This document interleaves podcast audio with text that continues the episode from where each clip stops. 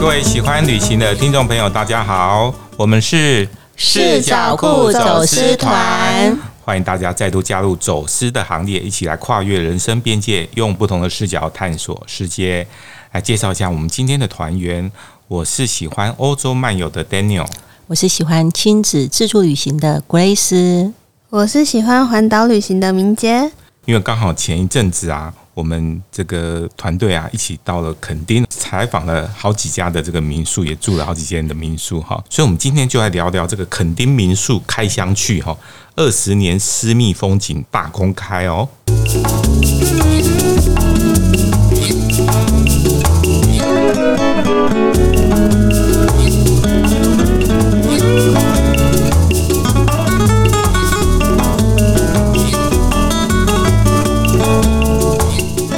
回到视角库走私团，那今天呢，我们来到这个垦丁哈。刚刚我们聊完了旅游视角跟经营视角哈，那接下来呢，我们要从这个比较经济商圈的视角哈，来介绍一下哎他们的一些想法。那我不晓得大家有没有在二十年前哈去过垦丁？嗯，我觉得是民宿变多了，应该比较大的变化就是民宿变多，然后垦丁大街变热闹了。嗯，对。虽然大家很多 很多人都说好像都是同质化的商品或者摊位这样子哈，但是大家如果其实这个是民宿的老板特别跟我们提到的，哎，他我们后仔细想一想，哎，确实哦，垦丁的这些景观哈，老实讲，二十年过去了，没有什么太大变化的，但这不是坏事，因为他们有特别强调说，因为肯定这边的。公部门的角度来讲，他们是希望把那边的这个山海这些生态把它保留下来。对，所以我不可能去做什么很大的建设哦，或者因为这个难免会破坏到生态。对啊，所以他们是最重要的工作，不是说呃，当然我振兴观光这是一个附带得到的一个结果哈。可是我最重要并不是说哦，我在那边大兴土木，然后做很多新的建设哈，来吸引观光客。不是，其实重要的是因为那边是。我们这个算是大自然的生态的这个一个瑰宝、一个宝库的地方哈，所以其实主要目的是要把它保留下来哈。那也就是因为这样子，所以大家老实讲，你去肯定哈，你要看风景区的东西，其实没有太大的变化哦。甚至有一些我们知道那个加了水还好像听说要倒掉了哈，听说要要关园了这样子，要闭园了哈。所以说。呃，风景的部分没有太大的变化哈，再加上说，其实呃，我们这次听他们分享，还讲说，垦丁商圈是有一些先天的限制，而且嗯，而且他有讲到说，这个垦丁的大街哈，都是一些没有特色的商品，这样子看起来好像说真的是是是是有点这种感觉哈。对，他说反而是。这个在离垦丁大街不远的这个恒春哈，哎，反而有很多这个还不错的这种文青啊，嗯，或者是这种文创的崛起这样子。哎，所以我们真的说起来哈，像这几年哦，我们常常去所谓的垦丁哈。可是我们大部分其实住在哈会比较靠近恒春的地方，甚至我们常常是只去恒春镇上玩，就没有到垦丁去了。嗯嗯，对啊。而且讲到就是最有趣的是，可能是他们在垦丁大街也吃多了哈，然后也看多了。因为我们请他推荐说我们要去哪里吃跟 的时候，他居然好几个老板都推荐恒春的店家给我们。对对对，那因为呃恒春那边就变成是说，哎，因为他有观光客，也有很多在地的这个居民，呃，所以他的那个商圈的发展是比较，他不是完全吃观光客，因为肯定就是完全吃观光客。你观光客如果没有生意，哎，他们有时候疫情很严重的时候，我们去大街根本没几家开。因为他又没有观光客，我干嘛做生意？诶，又没有生意可以做。但恒春那边不一样，我当地的住民还是会呃有这些不管食衣住行娱乐这样的需求。其实这几年去垦丁，渐渐的，当然我们觉得到垦丁大街上哈是一种巡礼哈的这个概念呐。可是我们反而很喜欢去它的一些巷弄旁边的这几条街上哈，非常非常有这个国外的这个风味，而且你会觉得好像肯去了一。一个新的肯定，对不对？嗯，对，就是跟我们对，因为我们就讲到说，这个巷弄经济一样，你在大马路上，因为这个租金太贵，你只能符合大众的需求，做大众的生意。可是你在巷子里面，可能租金比较便宜，你可以做比较像那种独立商店，比较有个人特色的店。那因为我们其实还蛮喜欢那种个人特色，你就会觉得很像国外的风格。你像你知道到那个横村的时候，我们有看到一间浅卖浅店的。衣服的哦，每一件都好好看哦。然后它那个店面非常好玩，它很浅的店面，但是很宽，然后一整片全部都是玻璃，然后我就觉得很像国外的感觉。可是那个店哦，走进去大概大概不到两米的那个深度就对了。就可是因为就是在那种巷弄间，你才可以有这样子的很特殊的店就对了。那你如果在垦丁大街上看到的这种沙龙啊，或是泳衣，或是甚至 T 恤，或者是海滩裤，你会觉得好像每一家都差不多，因为它比较大众化嘛，因为它要卖给观光客。可是在这个巷弄间的这个店哈，哦，一家比一家还有特色。哇，嗯，感觉很适合再去一次。对，所以他们其实有提到说，呃，现现在的这个垦丁的民宿哈，大概主要哈。如果以这个垦丁大街来讲，它会它会分为三大区块哈。第一个是靠海的这边的这个靠海的这一区，海湾区。对，第二个当然是大街上也蛮多的哦。哇，因为很方便，观光客最喜欢，生活机能很方便。对。但第三个大家比较少注意到是，呃，靠近靠山的这一块，也也就是所谓的牧场区，就是后面其实是垦丁牧场。对，哎，我们这一次第一次走到那个里面去，就是所谓牧场区的民宿，我真的很压抑，那边有这么多的民宿，哎，而且每一间店真的是一间比一间还有味道跟特色。所以不管是像刚刚 Grace 讲的这个巷弄，就是我们从垦丁大街有看到那个小巷弄哈，不管是往海的方向钻，或者往山的方向钻，都会发现很多有趣的。不同的这种巷弄的风情哦，对啊，川字形就是如果以垦丁大街是中间这一条的话，另外一边就是所谓的海湾区，嗯、那边也很有味道。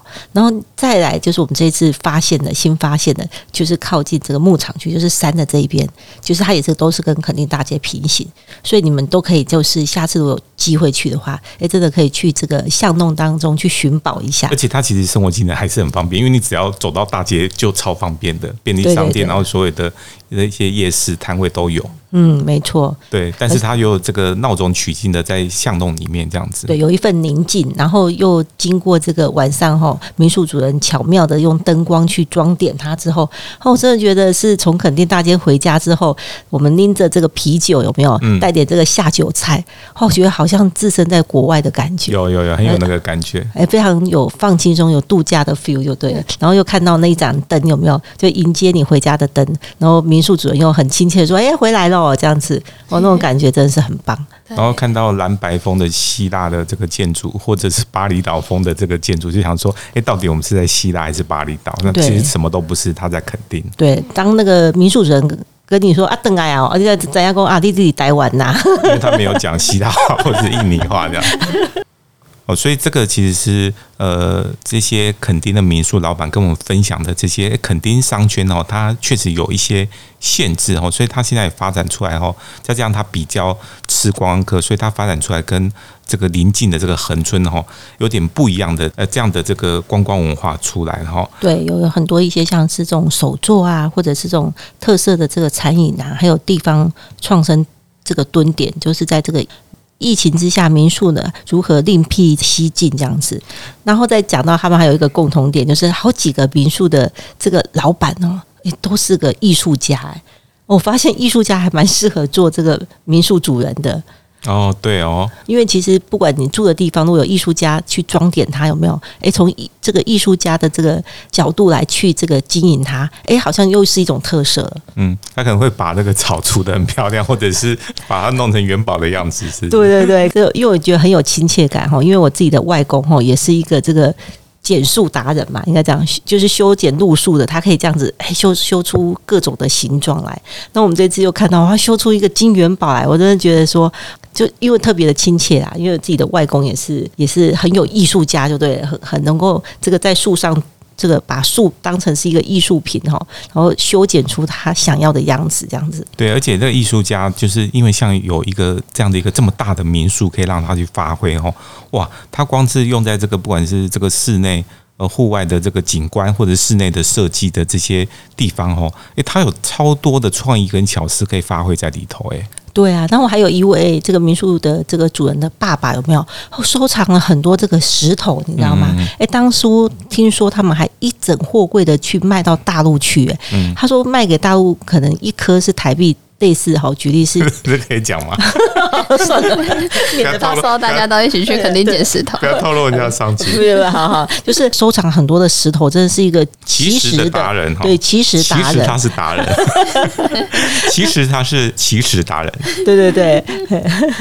那另外，其实讲到这个艺术家哈，哎，像我们认识到一位这个对建筑哦非常非常有兴趣跟研究的这个民宿的老板，哇，他真的就很更厉害了。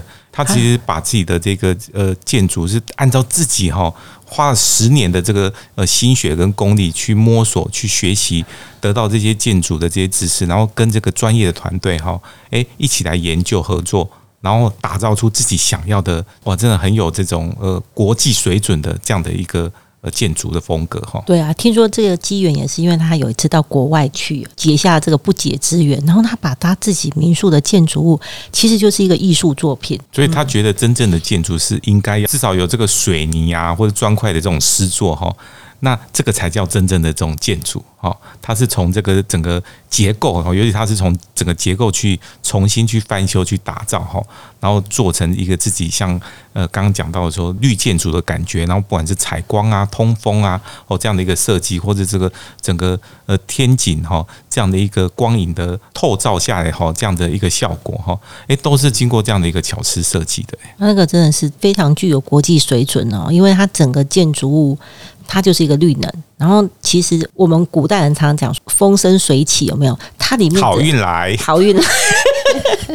它其实里面因为有一个天井在，然后再加上这个这个建筑物有没有？哇，真的是你在里面真的可以很感受到大自然，不管是风还是光。然后最有趣的是，它中间还设置了一个就像太空梭的东西。哦，其实它是一个电梯。对，它其实一个电梯，因为它的建筑物是四层楼嘛，嗯、那它并没有做这个电梯，可是它还是要考虑到有一些就是老人家啊，或者是真的有大型行李的话，所以他花了这个将近一百万哈，做一个，我觉得好像有点像一个太空舱这样子，对，很像太空舱这样。我自己也有进去体验，我觉得非常的特别，好玩吗？很好玩啊！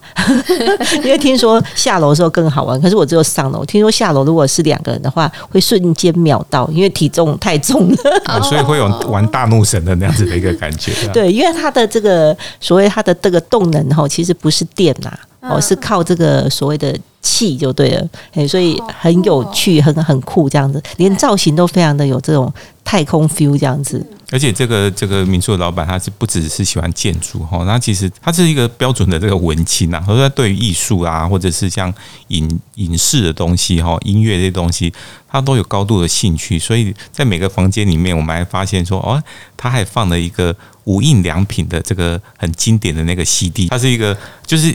你很难想象，在这个现在的社会，数位化的社会，竟然诶还有人，他也提供，就是他在这个呃大厅跟这个不同的这个楼层哈，他有提供这些 CD，你可以去借去放。因为现在很多年轻人其实是没有听过 CD，或者已经不再听 CD 了。哦，已经已经没有了。对，而且他说，因为大部分现在就是放个数位音响嘛。对啊，现在一定是放蓝牙。那个扩音器嘛，对对，所以我们看到那个东西，我们是觉得非常的亲切哈。而且你知道，现在那一台已经贵到变成要比之前好像之前要三四千，现在已经要六七六七千了。它是一个非常经典的这个呃无印良品的一个设计作品，可以展现出这个民宿主人这个品味哈。对，因为他真的是也到处到国外，北北北欧啊，然后欧洲各地哈，日本啊哈，到处去这个旅游去呃探访一些。不同的这种最新的潮流了哈。嗯，不过他人也很谦虚啊，因为我们有问到他说，哎，那他会不会给其他这个民宿的这个主人哈，在这个建筑上，因为他建筑既然这么有这个，我我我真的觉得他是上天有赋予他这样的一个能力的哈。我们说，哎，那你为什么有没有去给他建议？有没有？他就说他不大好意思建议，因为建议的就是要花钱。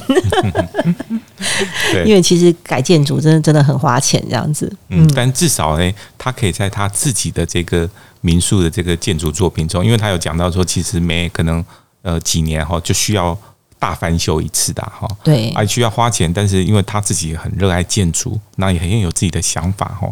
诶，所以他就可以把这个自己的民宿，而且他其实不止在垦丁那边有民宿啦哈，所以他在别的地方也有，所以他可以把它视为自己的建筑作品哈，来这样子去打造哈，也算是圆他自己的一个梦。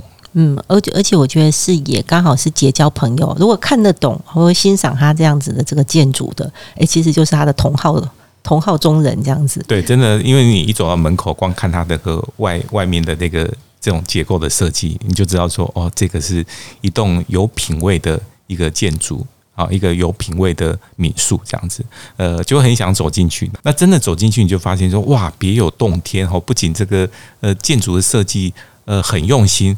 然后你一进一走到一楼，是不是就觉得很有文青的感觉？对啊，因为一进走进去，你看到他的左手边就有一个这个诶布屋，就是很文青的一个像杂货铺，有没有？嗯、听说是他老婆每一年去日本旅游的时候。带回来他的收藏品哦，哦，难怪，嗯，然后觉得说，哎，这也是圆了他老婆的梦。听说他老婆在家里还有一整箱一整箱都还没有拿出来展示，这样子 对他而言是一边展示，也是如果有喜欢的人，他也可以贩售就对了。那我就觉得哇，这个是如果喜欢这些小东西的人，逛都逛不完了。所以其实这个也是民宿哈多角化经营的其中的一种方式。比如说，诶，有人譬如他会经营餐饮，那像这种，就他会经营自己的这个文创的商商铺啊。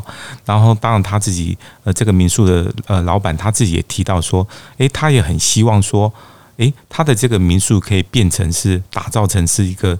呃，让这些地方创生啊，年轻的朋友哈，诶，可以来呃蹲点哦，或者是来来这边交流的一个场域，它就不见得是只是给旅人来住宿的一个地方。对，而且他听说他的 DVD 哦有上万部这样子，对，它基本上是一个 DVD 博物馆这样的一个概念哈。对啊，然后我们在那边，当然我们就很喜欢他那种公仔啊，还有那种杯圆仔有没有？嗯，然后都每一个都很可爱，这样子就忍不住你会。多挑选几个回家，然后昨天我还把它放上去那个电脑主机上面，哎，突然间你就觉得那个电脑长得不一样了，多了一份文青味了。啊，真的真的，对，这也是旅行当中，哎，好像因为这样子有没有？你每次看到它，你就想到说啊，回忆起那一段这个旅游的美好的这个回忆，这样子。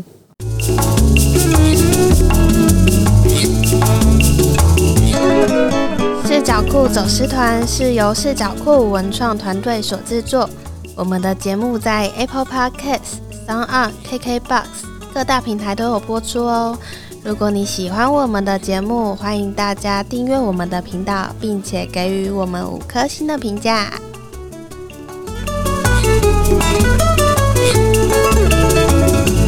欢迎回到视角酷走私团，今天来到这个垦丁哈。我们来了一趟这个很丰富的这个民宿之旅，哈，嗯，诶，当然，其实我们知道哈，在地人一定会推荐这个在地的景点嘛，哈，私房景点，非常私房的这个口袋名单，所以我们也请明杰来介绍一下，说到底呢，我们去垦丁哈，诶，有没有一些比较稍微特殊一点的这种私房景点，然后可以来去探访？好啊。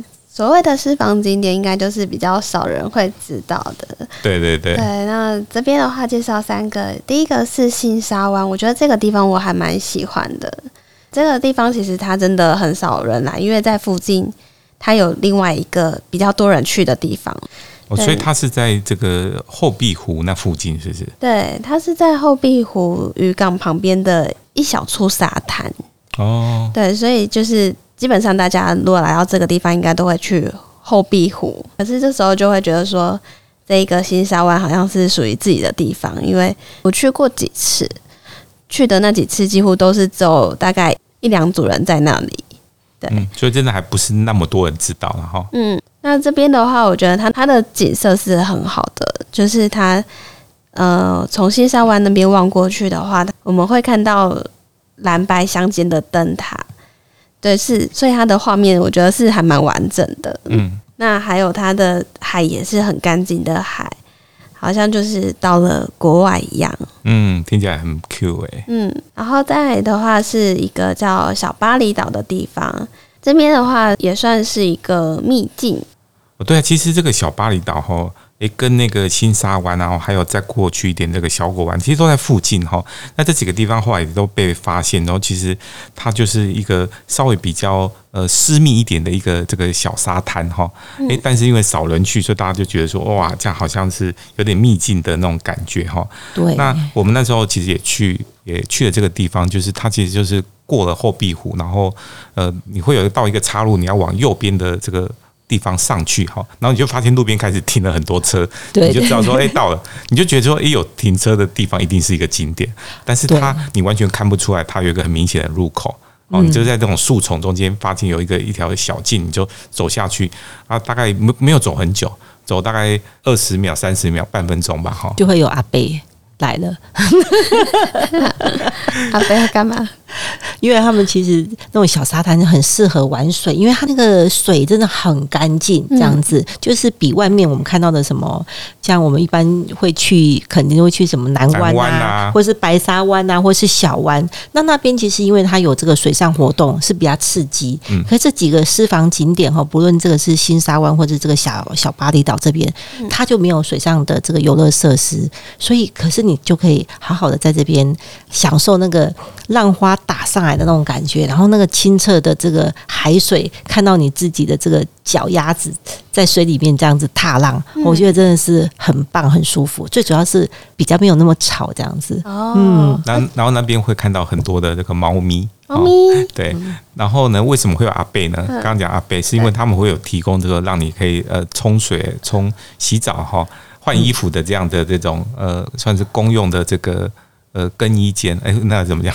哦，一间一间的，对，他，而且他也有租用那个所谓的这个阳伞吧？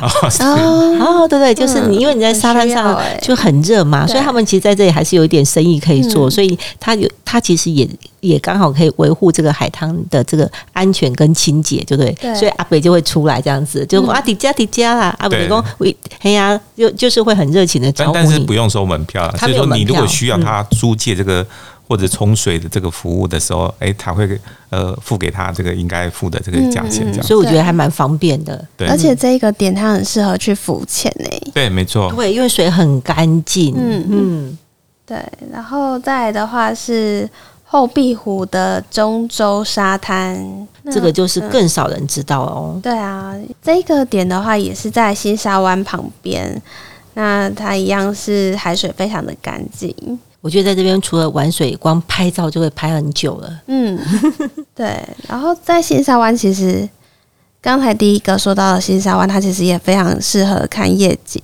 哦，是哦，对，就是因为它那边没有光海，对，然后也很适合来拍婚纱。那除了看夜景以外，那如果要看日落，可以到哪里呢？我们可以到恒春高山盐福德宫这边看日落。那这边的话，就是有著名的关山夕照。哦，这个超有名的。嗯，对啊，因为它曾经被 CNN 评选为世界十二大日落景点之一哦。哦，因为我们一般去那个看关山的夕照哈。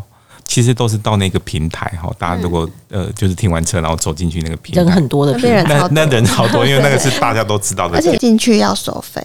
我们推荐关山高山岩福德宫后面的观景台，是因为这边的话目前还是不用收费的。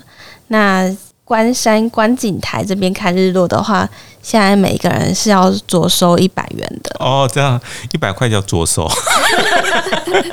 啊，所以就是基本上就是看这个美景要付出一些这些代价的啦。哈，哦，所以有听我们节目的这个朋友就可以有另外一个选择哦。一个人赚一百，五个人就赚五百。五百，对啊，一台车就赚四百三。哦，所以那个关山的那个平台哈，其实是真的非常多人哈。但是如果大家要去一个比较不一样的地方哈，哎，它其实到这个恒春的高山岩福德宫，它是其实是有一段距离哈。但是它因为它周边哈是完全这个没有遮蔽的哈，只是站在一个有点像是一个高台上的，一览无遗啦，真的，一览无遗。所以哎，从稍微有一点距离去看这个夕阳哈，看这个这么有名的这个世界知名的这个日落景点哈，关山夕照。哦，所以一定是呃别有另外一种体验哈。对啊，我觉得这几个私房景点真的是满足了这个去垦丁哈，可以这个踏浪有没有戏水，然后观星又可以观这个夕阳漂亮，感觉去这个我们推荐的这个土地公庙，哎，也蛮不错的哈。对啊，所以要感谢这些民宿的主人提供了这么棒的这个私房景点给我们哦。对，那我们今天节目就进入尾声了哈。我们也希望这个很多的这个我们的听众朋友哈，大家其实都去过垦丁哈，说不定你们各自也有一些口袋名单跟私房景点，也很期待呢，你们能够来跟我们分享哦。对，当然，如果大家其实想要对这些呃我们去采访的民宿业者哈。的一些相关的故事哈，或者到底他们有什么特色哈？有兴趣的话，也欢迎大家到酷旅行啊去看我们的这些文章哈。希望大家听到我们今天这个垦丁的民宿的这样的一种呃分享哈，也有感觉哈，真的夏天来的哈，这个很期待在夏天能够大家可以出去这个玩水啊、出游啊，重新展开我们的这个旅程哈。我们现在跟大家说，拜拜。